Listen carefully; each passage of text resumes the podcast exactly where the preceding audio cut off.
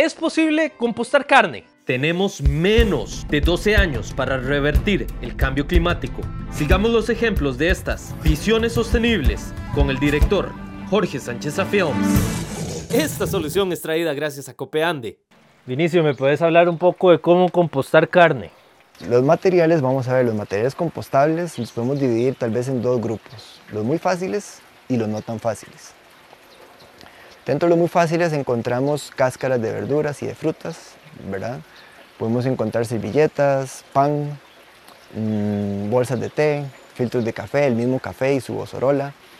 Eh, podemos encontrar ahí también dentro de los fáciles lo que es este, restos de poda, césped, restos de jardín en general. Y los no tan fáciles, podemos poner ahí que tenemos carnes, ¿verdad?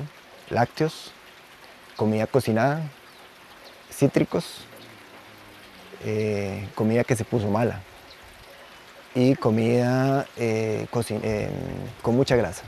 Tal vez esos seis son como los, los que no son tan fáciles. Ahora bien, ya te expliqué cuáles son los dos factores clave del compostaje, oxígeno y manejo de humedad. Debemos enfocarnos más en cómo estamos manejando el compostaje y no tanto qué le estoy poniendo. ¿Qué te quiero decir con esto? Si el sistema está saludable, si ya tenemos un material que es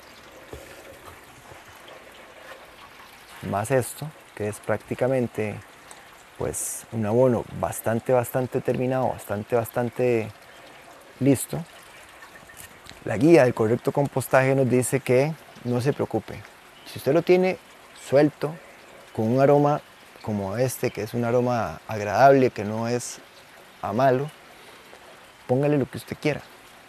Pero revise que su humedad y su estado de oxigenación sea el adecuado y que los residuos, a medida que se van avanzando en su proceso de descomposición, vayan pareciéndose más a abono que a la misma basura.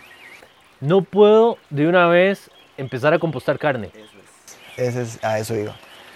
Empecemos, si estamos em, empezando una tanda, la primera, primera tanda de la vida de compostaje, no le pongamos los materiales difíciles, por lo menos démosle unas dos semanas de tiempo, o semana, semana y media, para que las bacterias se desarrollen. Las bacterias necesitan tiempo, porque normalmente lo que nosotros hacemos es que sacamos abono orgánico y dejamos siempre un poco, para que ese poco sea el montón de bacterias que estén ahí, para que cuando yo pongo materiales nuevos rápidamente se lo coman.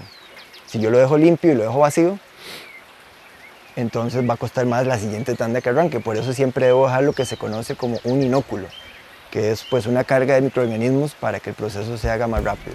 Contanos, ¿has hecho compost? ¿Qué tal han sido tus resultados? Ayúdanos a dar a conocer estas iniciativas e inspirar al mundo compartiendo este video. Gracias a Copeande por ser parte de la solución. Si necesitas ayuda en la grabación de videos profesionales para tu negocio sostenible, escríbeme el inbox. Visiones Sostenibles. Seguime en mis redes sociales. Jorge Sánchez Films.